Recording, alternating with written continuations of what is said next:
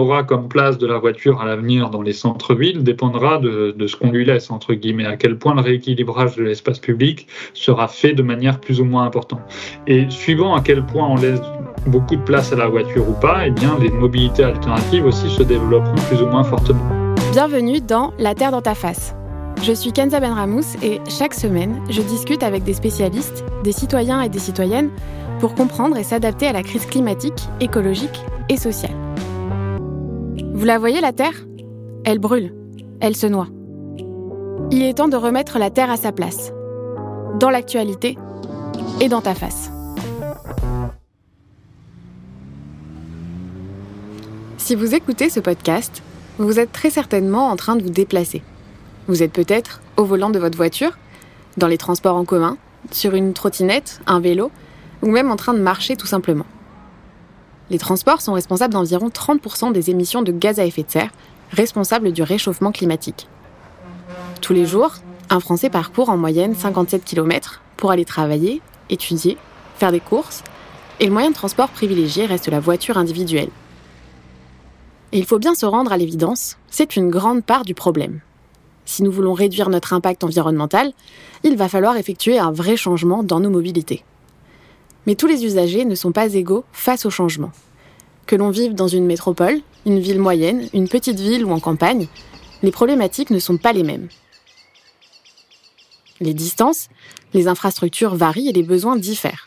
Une mère de famille qui vit en Ardèche dans un département rural où il n'y a pas de train de voyageurs en circulation à ce jour n'a pas les mêmes besoins et les mêmes alternatives qu'un jeune travailleur vivant en centre-ville. Alors faut-il supprimer les voitures? Comment s'en passer? Et est-ce seulement possible?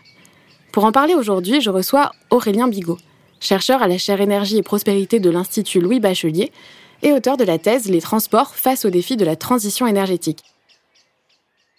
Bonjour Aurélien Bigot. Bonjour.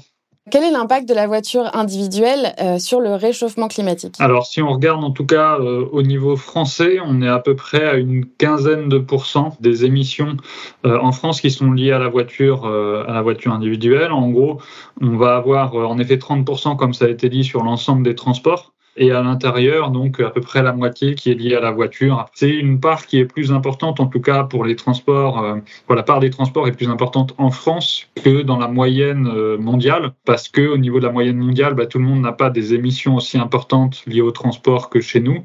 Et puis par ailleurs, nous on a des, certains secteurs pour lesquels on émet moins en comparaison euh, aux autres pays à la moyenne mondiale, typiquement sur le secteur électrique, où en général c'est quand même le principal secteur émetteur, et en France on a, on a des émissions liées à la production d'électricité qui sont, euh, qui sont plus faibles. Donc ça fait que, voilà, au global, on a une part des transports qui est à peu près à 30%. Si on regarde au niveau euh, mondial, on est plutôt à 15% des émissions euh, de gaz à effet de serre au global qui sont, qui sont liées au transport. Donc ça, c'est pour l'impact global. Et qu'est-ce que ça représente pour mieux savoir, pour que les, les gens puissent vraiment se représenter ce que c'est? Quel est l'impact individuel en fait d'un automobiliste qui prend sa voiture quotidiennement, admettons, pour aller travailler sur une année? Si on regarde un petit peu plus à l'échelle euh, individuelle sur le bilan carbone d'un Français, d'une Française en moyenne. Après, il y a des disparités qui sont assez fortes, mais on retombe sur un ordre de grandeur qui est assez similaire en fait sur la part de la voiture, notamment qui fait une grosse partie des émissions des transports. La voiture, là-dessus, c'est le gros euh, des émissions. Donc, en général, ça va être autour de 2 tonnes euh, de CO2 équivalent sur une empreinte euh, carbone des Français qui est autour de 9 à 10 tonnes, quoi, en gros, selon les derniers chiffres. Donc, on est facilement à 20%, voire un peu plus des émissions qui sont liées à la voiture dans l'empreinte carbone individuelle d'un Français. Donc, après, ça va être essentiellement lié au trajet du, quotidien. en gros, sur deux tiers, un peu plus des deux tiers de, des émissions de gaz à effet de serre euh, liées à l'usage de la voiture vont être plutôt sur, euh, voilà, sur les trajets du quotidien. Et puis euh, les, trajets à plus longue distance, les voyages, etc., bien évidemment, sont bien moins nombreux. Mais comme ils sont plus longs, ils ont quand même une part qui reste assez significative dans les émissions. Mais donc 2 tonnes, c'est quand même assez énorme parce que finalement, c'est ce que, c'est ce que devrait émettre un Français moyen si on voudrait atteindre l'objectif de réchauffement global à 1,5 degré. C'est ça. En gros, ça montre l'ampleur du du défi dans le sens où rien que sur les transports, si on n'agit pas suffisamment rapidement, en effet, on peut avoir euh, bah, des émissions qui restent, qui restent trop élevées euh, au global si jamais on réussit pas à, réduire fortement les émissions, euh, rien que sur la part de la voiture ou des transports, ça, ça, peut suffire entre guillemets à, à louper les objectifs climatiques qu'on s'est fixés ou voilà les objectifs en termes d'empreinte individuelle. Donc la France, elle n'est pas la seule dans ce cas-là. Elle s'est développée notamment dans la deuxième partie du XXe siècle avec la voiture individuelle comme mode de transport principal, ce qui explique qu'on soit si dépendant de la voiture aujourd'hui. Mais on connaît le problème depuis un moment et pourtant, en 2022, on voit encore des pubs, par exemple, pour des SUV, euh, qui sont une aberration écologique, qui sont des voitures très lourdes, qui consomment beaucoup. Pourquoi? Il y a encore, euh, en tout cas, il y, a, une vision de la transition qui est portée, qui est une vision assez technologique. Au niveau global, dans la transition, c'est un peu la vision de la croissance verte, la vision de la transition qui se ferait via l'innovation, euh, voilà, la décarbonation par des nouvelles technologies, etc. C'est un peu cette vision-là qui est beaucoup portée et du coup qui, dans le secteur des transports, se matérialise par des éléments, alors notamment de communication, mais aussi des politiques publiques mises en ce, en ce sens euh, sur euh, à la fois l'avion vert, la voiture propre, la voiture zéro émission, la voiture électrique, l'avion hydrogène, tous ces éléments-là en fait qui visent à, mettre en avant et à essayer de faire en sorte que ce soit le cas, que euh, mettre en avant en tout cas le fait que les transports pourront devenir propres à l'avenir sans du tout remettre en cause la manière dont on se déplace aujourd'hui. Euh, et du coup, dans cette vision-là, il y a le fait que finalement, comme on n'a pas besoin de remettre en cause bah, les, les, modes les plus impactants ou les comportements les plus impactants aujourd'hui, mais il n'y a pas vraiment de régulation forte, y compris des, des, trafics, disons, des modes les plus émetteurs, donc à la fois la voiture euh, qui finalement a assez peu euh, quoi, pas de vision cohérente, en tout cas au niveau de l'État, pour faire en sorte qu'on essaie de sortir autant que possible de la dépendance à la voiture. Euh, au niveau du trafic aérien, il n'y a pas non plus de vision cohérente pour réussir à faire en sorte bah, de limiter le trafic à l'avenir. Au contraire, il y a toujours plein de projets, notamment d'agrandissement d'aéroports. Sur la voiture, il y a des projets bah, d'autoroutes, quoi, sur le transport routier même de manière, euh, de manière générale, de nouvelles autoroutes ou de contournements routiers, etc., qui sont très coûteux d'ailleurs pour la, pour la collectivité et qui montre bien qu'il y a toujours presque une, même une, quoi, ce que montrent ces projets, c'est qu'il y a même presque une volonté de continuer à faire croître ces trafics-là. Donc, parmi les modes les plus émetteurs, puis au sein de l'usage de ces modes de transport aussi, on a une tendance qui est assez négative depuis plusieurs années maintenant euh, sur le poids des véhicules, sur euh, la forme de ces véhicules, notamment la mode des SUV, qui sont aussi des véhicules peu aérodynamiques, avec un fort volume, etc., qui euh, du coup sont, sont moins efficaces d'un point de vue énergétique. Et il y a aussi très peu de régulation jusqu'à maintenant sur ce sujet-là. Alors, il y a quelques régulations, mais aussi bien pour l'aérien que pour la voiture. Globalement, la manière dont elles sont mises en œuvre, c'est pour faire en sorte que ça n'impacte pas trop les marchés, que ça n'impacte pas trop euh, bah, l'économie ou les acteurs économiques de ces filières-là. Et on a finalement une vision, une politique des transports qui est quand même beaucoup orientée vers les objectifs euh, économiques, industriels et des filières économiques liées au transport, qui représentent en effet beaucoup d'emplois. On ne peut pas se contenter de cette vision-là si on veut vraiment atteindre des objectifs de mobilité durable à l'avenir, où, où, il faut réussir à prioriser aussi d'autres enjeux. Les voitures neuves à moteur thermique, elles seront interdites à la vente à partir de 2035, ce qui est plutôt une bonne nouvelle, mais elles vont être remplacées par quoi? En effet, c'est une bonne nouvelle, et moi, ça, je suis, euh, je suis satisfait qu'il y ait eu cette régulation-là, qui est importante, parce que l'électrification est indispensable.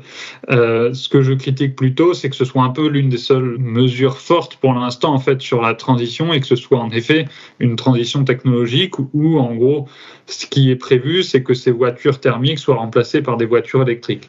Alors qu'une vision qui prend euh, euh, bah, les différents leviers de transition de manière plus globale viserait à remplacer ces voitures thermiques par idéalement bah, euh, une restructuration des déplacements vers plus de proximité, davantage de marches de vélo, du coup, parce qu'on a plus de proximité des plus courtes distances parcourues, davantage de transport en commun, davantage de covoiturage, des véhicules qui sont plus légers, plus sobres, une baisse de vitesse sur les autoroutes ou même sur d'autres routes pour avoir plus de sécurité aussi pour les autres usagers, les autres mobilités.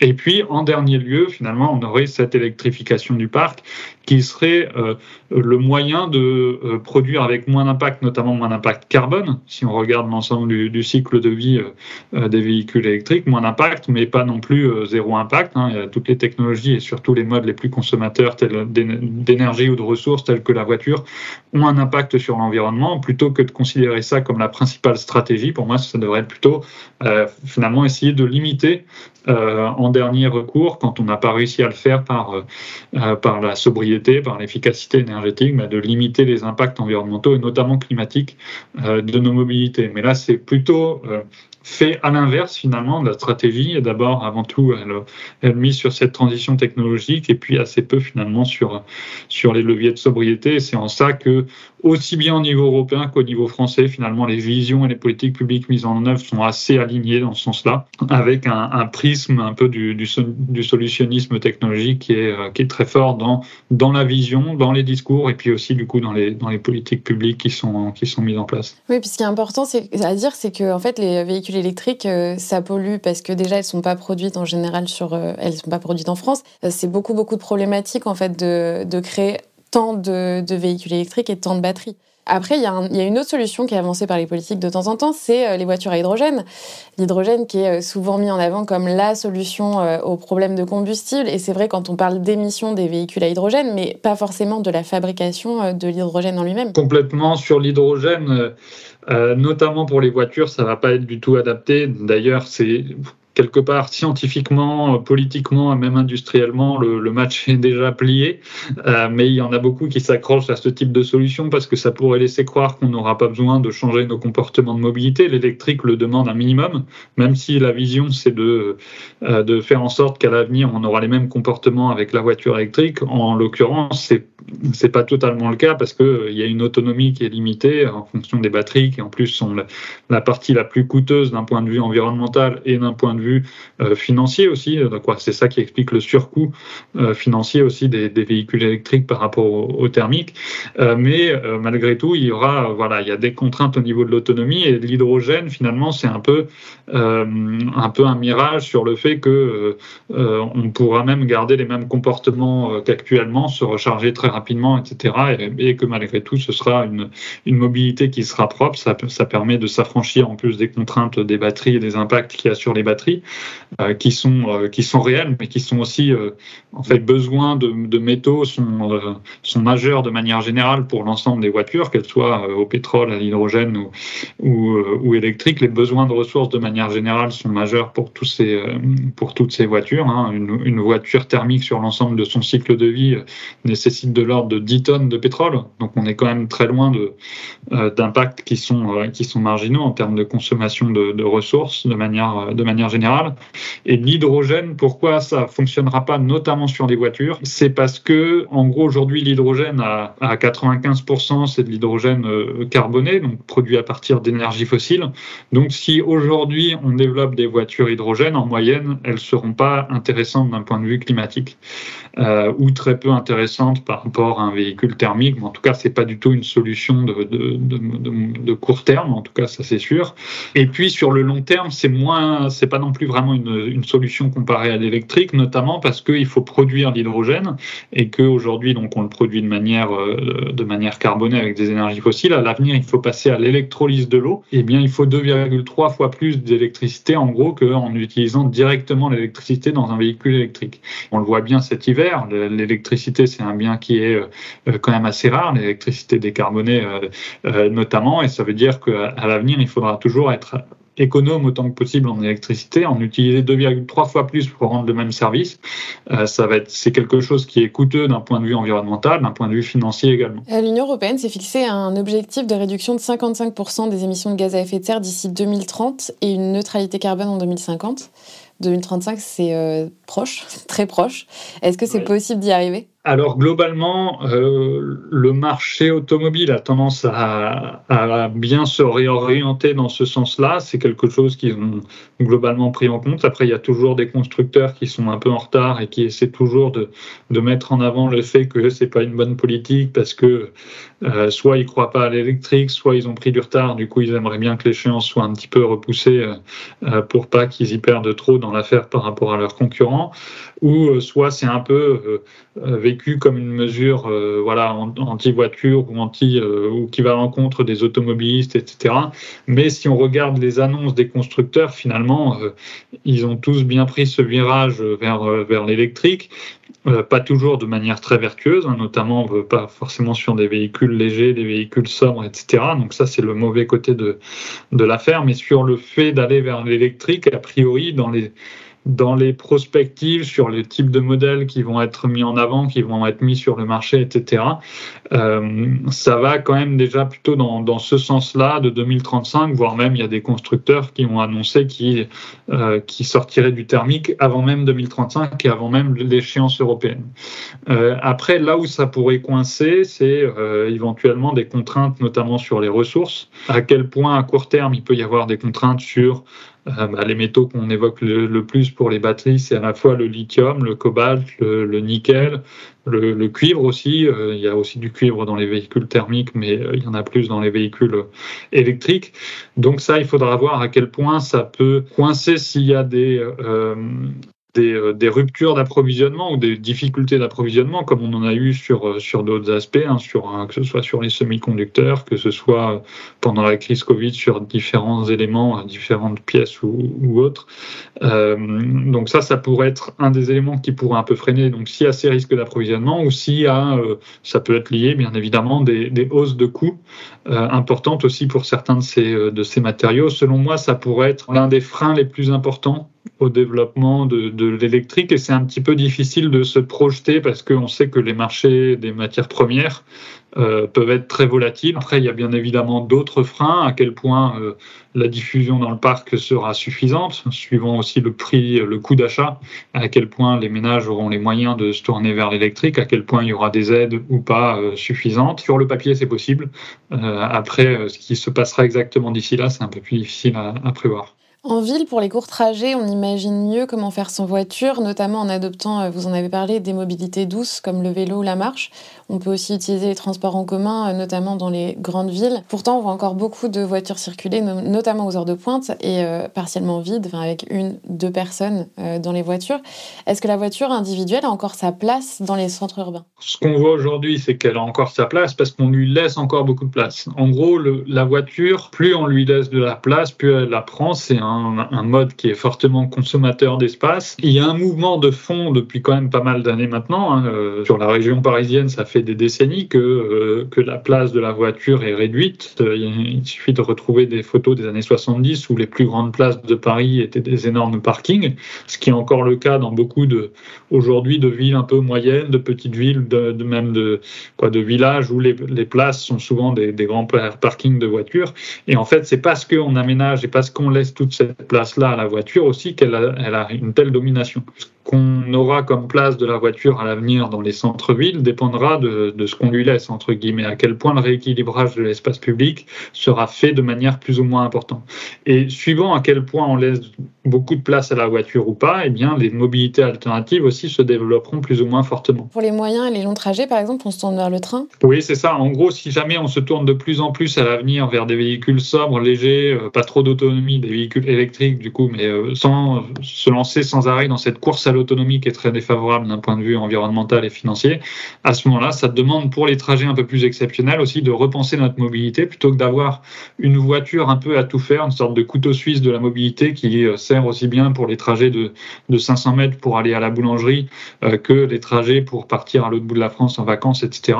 Mais à l'avenir, si on veut vraiment aller vers le plus sobre, vers le plus efficace selon les différents types de trajets, ça veut dire qu'il faudra adapter nos mobilités, les véhicules, les modes de transport et les véhicules qui sont utilisés selon les différents types de trajets. Et du coup, autant calibrer au plus, euh, sobre, au plus efficace les véhicules qui sont utilisés pour, les, pour les trajets du quotidien, donc plutôt euh, les véhicules qu'on possède qui soient adaptés pour ces trajets les plus fréquents.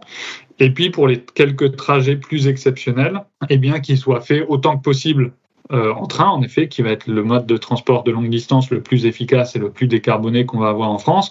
Sinon, en car, euh, sinon aussi en covoiturage.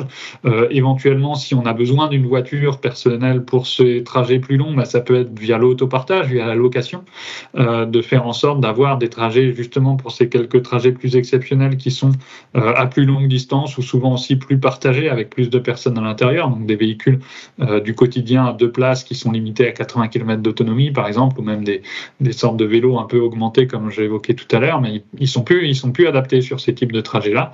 Et pour autant, euh, c'est euh, c'est pas grave. Si on veut prendre un parallèle, euh, on n'a pas tous chez nous un, un, camion de déménagement, et pourtant, ça nous arrive tous dans notre vie de déménager et potentiellement d'avoir besoin de louer un, un, véhicule de ce type-là. Eh bien, c'est un peu pareil qu'on doit, de la même manière, on doit envisager un peu différemment les, les véhicules ou les mobilités qu'on va utiliser pour les, les quelques trajets plus exceptionnels, notamment de, vacances, de loisirs ou autres. L'Assemblée nationale avait voté un, un amendement prévoyant 3 milliards d'euros euh, pour le ferroviaire dans le projet de loi euh, de finances 2023, mais le gouvernement n'était manifestement pas de cet avis-là et a balayé cet amendement avec un 49.3. Qu'est-ce qu'il faudrait mettre en place au niveau ferroviaire pour amorcer un vrai changement du transport en France?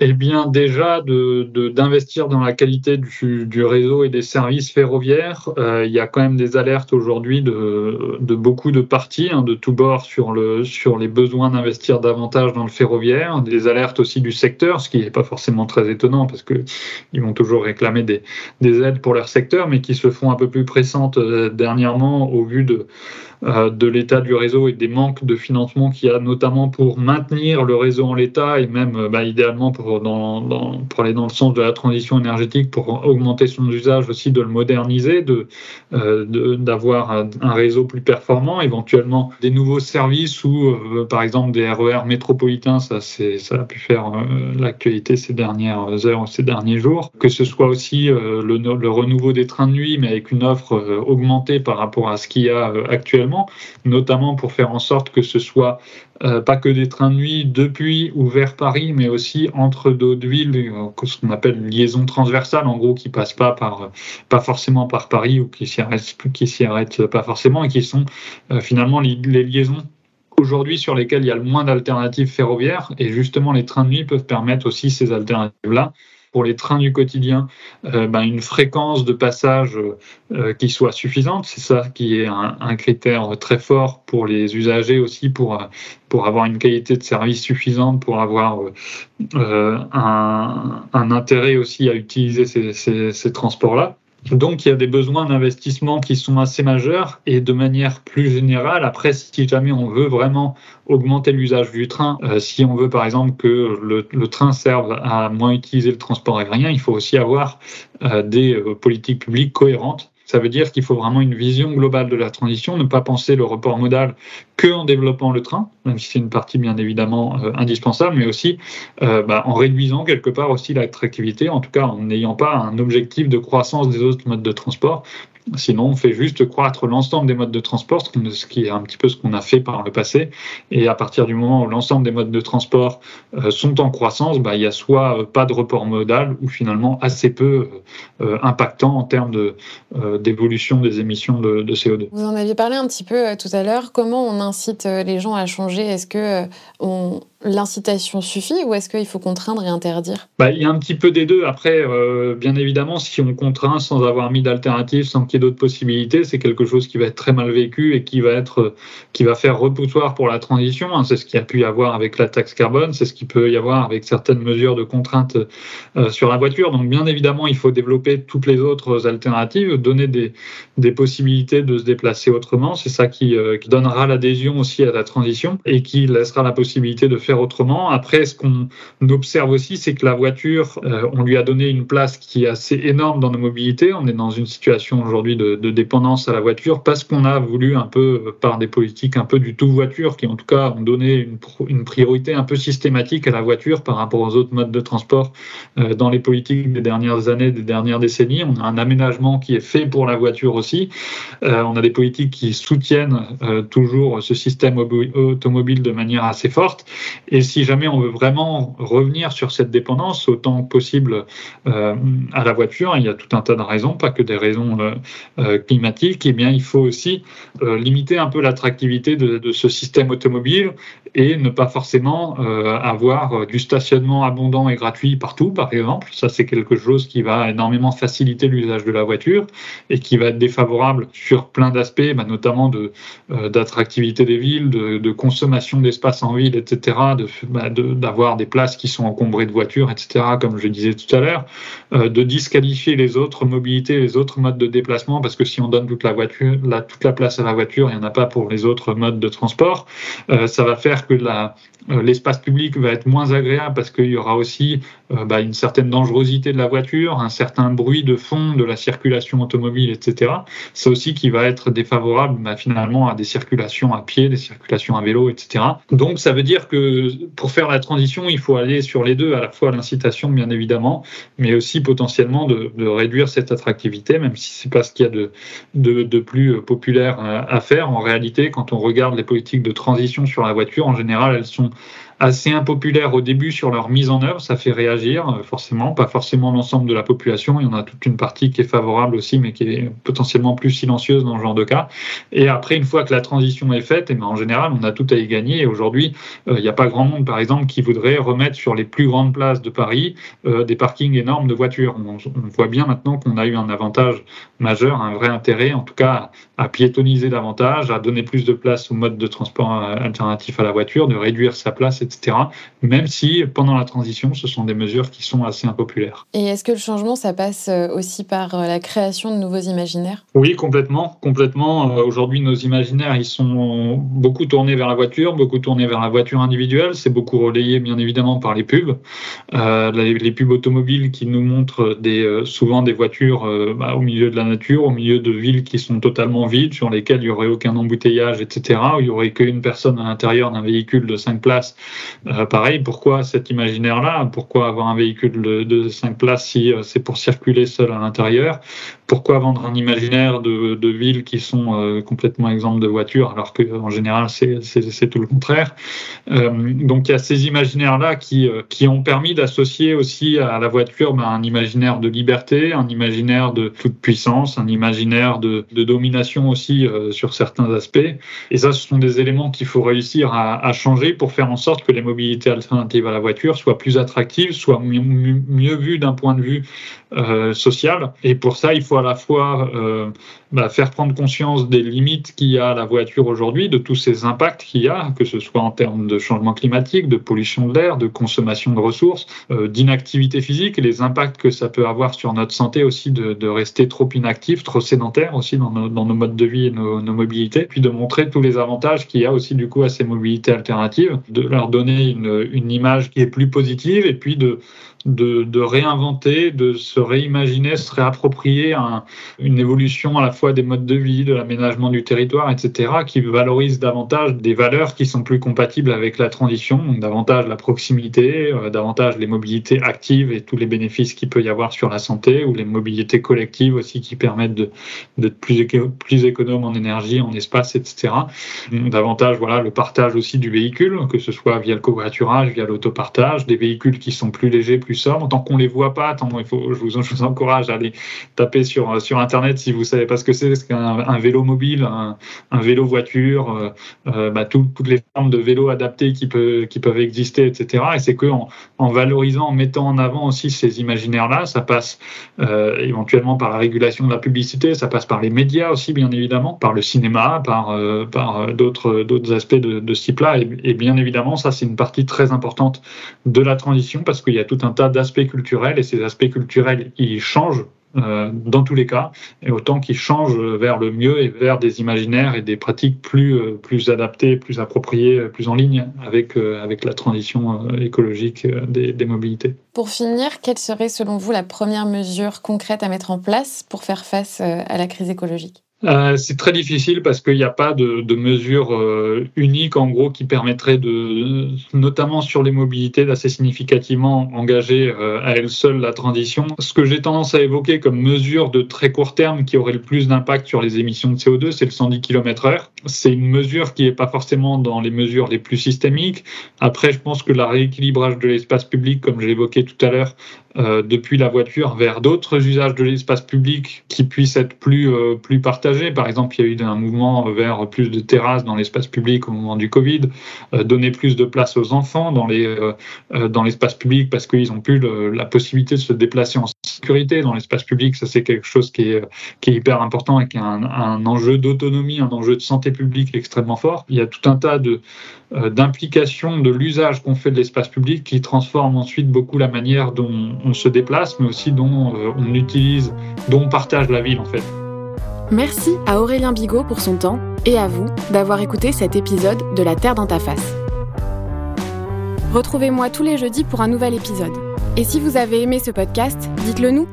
Vous pouvez nous laisser des étoiles sur les plateformes de podcast et nous suivre sur les réseaux at alvéole-du-bas création.